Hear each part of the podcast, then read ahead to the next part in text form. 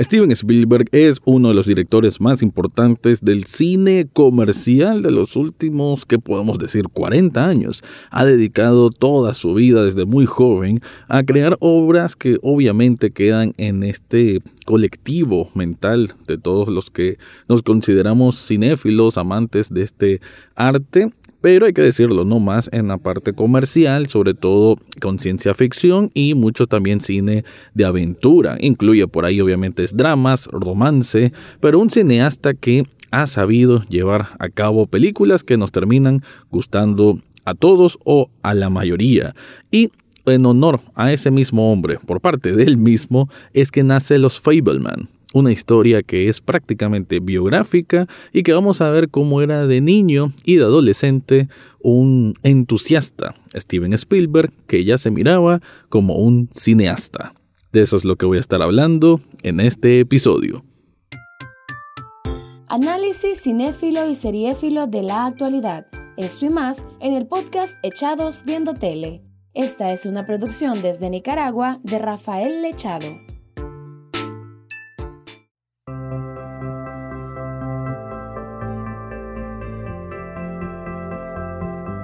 Bienvenido o bienvenida a un nuevo episodio de Echados Viendo Tele, el espacio para escuchar críticas, comentarios, opinión del mundo de las series y algunas veces de películas. En este caso me quedo con el segundo apartado para hablar de la película Los Fableman, la cual tiene nominaciones a los premios Oscar y que también ha tenido alguna que otra nominación, no recuerdo ahorita si premio, pero sí nominaciones en distintas plataformas o ceremonias de premios en toda esta temporada del primer trimestre del año.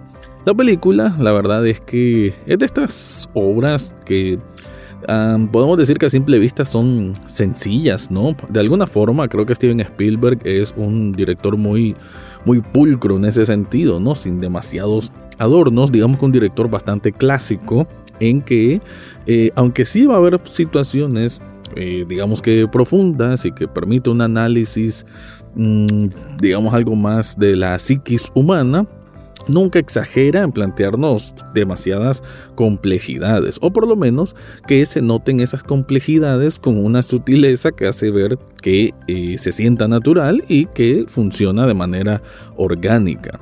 Digo esto porque el núcleo de lo que trata los Fableman, a final de cuentas, es ver a este niño o joven, Steven Spielberg, pues tiene otro nombre acá, pero lo vamos a decir por méritos de que obra, bueno, obviamente es una obra autobiográfica en que un jovencito Steven desde muy muy pequeño se le inculcó, digamos, ese amor al cine, esa fascinación que genera el cine y que después él mismo quiso ser un, artesano ¿no? de, esta, de, esta obra, de este, de este arte, mejor dicho. En el sentido que él agarraba una cámara y hacía películas caseras y que desde entonces fue agarrando el gusto y al mismo tiempo descubriendo ¿no? que tenía ese talento para poder eh, eventualmente dedicarse a esto. Digo yo, y lo, estoy planteando tan así como si fuera una biografía, pues porque de hecho así lo es. Él la dirige, esta película la dirige él mismo y la coescribe. Y él lo ha dicho en un montón de entrevistas que sí es una representación eh, cercana a lo que es su vida. Obviamente hay muchos aspectos de ficción, pero me gusta muy bien cómo está el retrato, el dibujo del núcleo familiar, porque en esencia esta película de dos horas y media, la cual probablemente sí está un poquito exagerada en el tiempo, le podrán haber recortado un poco más, pero en esencia la película nos lleva a conocer al papá, mamá y al joven Steven Spielberg. También tiene otras hermanas que digamos que sí sirven como un complemento, pero no tienen tanto desarrollo de personajes. Sin embargo, en estos tres, padre, madre e hijo, sí tenemos el, mayor dinamismo y son los que van a mover a final de cuentas la historia de un punto a otro. Además que literal se van a estar moviendo porque el papá, que es un ingeniero, que es una persona que digamos basa mucho de sus decisiones y de su estilo de vida a la ciencia, pues va a ir escalando en distintos trabajos y eso va a hacer que ellos se tengan que estar moviendo de una ciudad a otra a medida que el papá pues va creciendo como profesional. Esto estamos situados en los años 60, entre finales de los 50 quizás y mediados de los años 60, en que, bueno, obviamente todo esto de la cinematografía, las cámaras, pues era un proceso literal muy, muy manual, ¿no? Desde la cinta que tenía que cortar, la edición. Me gusta que esta película tiene bastante énfasis en eso, que vemos a este joven pues literal cortando, haciendo estos trabajos tan meticulosos y que te das cuenta, ¿no? Como la tecnología actual pues permite, digamos, hacer cosas similares, pero todo desde un aparatito que tenemos en nuestros pantalones. Y verlo aquí, ese contraste se me hace muy, muy especial y creo que sirve a como al final me parece que es la intención de esta película por parte de Spielberg de ser una carta de amor al cine. Pero bueno, antes de continuar, te tengo que contar algo.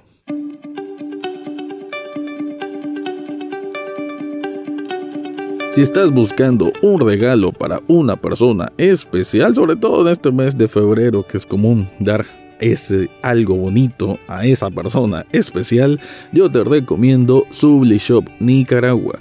Esta tienda de sublimación sirve para que te hagas camisetas con el estilo de un arte que te guste y sobre todo lo mejor es que son personalizados. ¿Qué significa? Que si vos tenés algo que te guste, el nombre de una banda, de cualquier género, el nombre de una película o algún logo, ellos te lo pueden plasmar y no solamente en camisetas.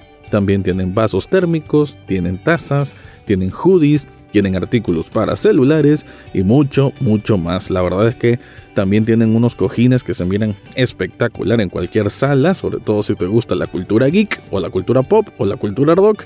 Como te guste, hay muchas combinaciones que seguramente van a quedar muy bien donde sea que lo pongas. En las notas de este episodio te dejo el enlace para que descubras todo lo que ofrecen ahí.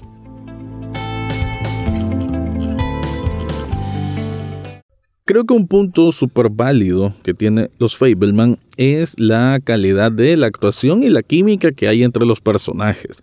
Porque cuando vas a dedicar dos horas y media a prácticamente los pormenores y lo que pasa a lo interno de un hogar, pues necesitas que ese hogar sea creíble, ¿no? Y que ese dinamismo, esa interacción que hay entre los personajes, pues que sea orgánico, como ya lo dije antes. Y me parece que aquí se logra muy bien. Esto obviamente tiene que ser por la mano del propio Steven Spielberg, que obviamente el director también tiene que ver en el comportamiento o en esa entrega actoral que te va a dejar esa persona. Y me parece que incluso hay un pasaje de la película que estamos viendo a este joven, en este adolescente más bien hay que decir, en secundaria, que tiene problemas con alguien que le hace bully, bueno, por el hecho de ser judíos, que es algo que también queda en manifiesto en esta película, y que eventualmente lo van a aprobar, por así decir a él, el colegio como tal, a que haga una obra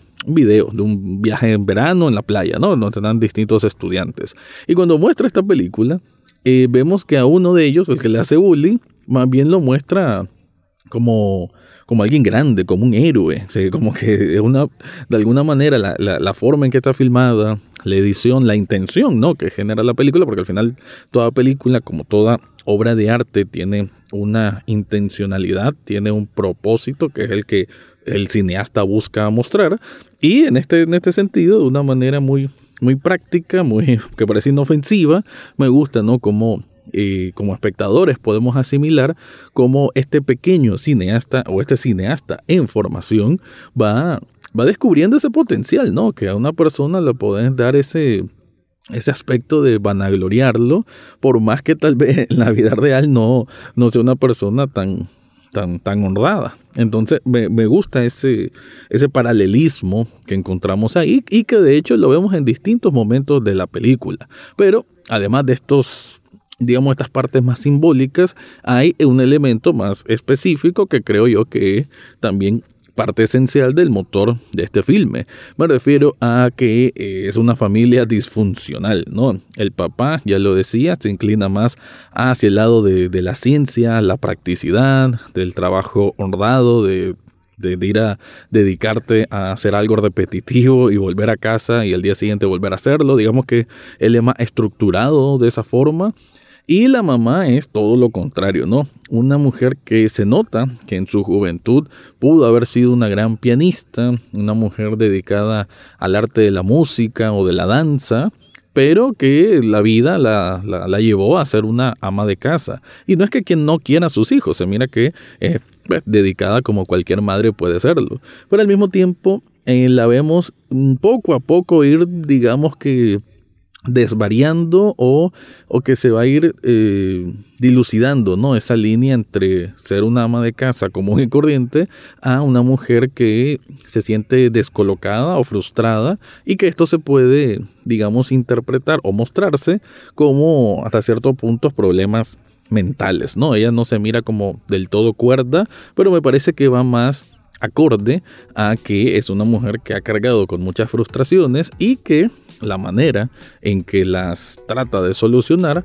es, digamos, siendo bastante amigable con el mejor amigo de su esposo, ¿no? Entonces, este, mm, este triángulo, digamos, pues que también va a generar una un ruido ¿no? en, la, en este núcleo familiar y quien lo va a notar principalmente es el hijo, el pequeño Steven, ya lo sé, no se llama Steven en la película, pero así le vamos a decir, y que eh, él como es el mayor y que obviamente ya está en esa etapa de, adolescente, va entendiendo un poco más de, este tipo de cosas, ¿no? Y, y, va a sentirse él también ofuscado, va a sentirse él también enojado, todas estas variantes emocionales que es muy común en la adolescencia, sobre todo cuando tus papás pues, están pasando por una crisis y que el hijo hasta cierto punto puede ser el que absorba de mayor parte esas, esas crisis, ¿no? Pero como decía, también las hermanas juegan un complemento importante, también vamos a ver la reacción por parte de ellas, así como la reacción de todos en general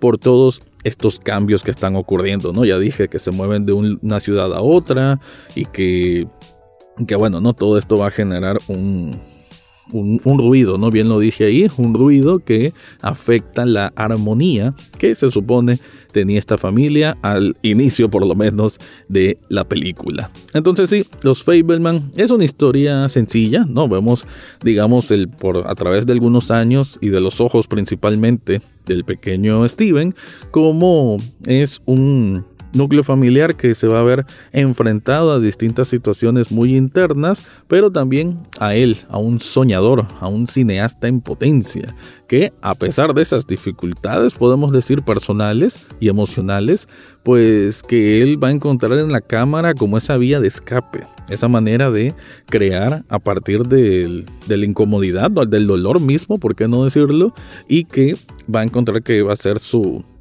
su, su, alma prácticamente en esa cinta, en esos cortes, en esa edición y sobre todo a la hora de filmar. También hay que decir que hay un cameo súper interesante al final de la película que es nuevamente una carta clarísima de amor al cine, un gran personaje que consiguió el propio Steven Spielberg para que interpretara a otro inmenso personaje de, la vida real de esa época y que me parece pues que es, un, es una excusa que encontró Spielberg para mostrarlo en una película, pero que la verdad se siente hecho con mucho amor, con mucho cariño y sobre todo con mucho respeto al séptimo Así que Los Fableman no es una película terriblemente especial, no me parece tampoco increíblemente buena, simplemente una película que sí la disfruté, pero que no creo volver a verla. Estaba bien, pero eh, pensé que iba a ser un tantito mejor, pero aún así se me hace una recomendación, sobre todo si son cinéfilos o amantes de este arte tan hermoso que nos conecta a tantas personas. Te recuerdo que Echados Viendo Tele también está en televisión sábados y domingos a las 9 de la noche. Con eso me despido y será hasta la próxima semana. Eso fue todo por hoy en Echados Viendo Tele. No olvides suscribirte desde tu sitio favorito, ya sea Spotify, Apple Podcast, Google Podcast o hasta en YouTube. Gracias por escuchar y serán hasta la próxima semana.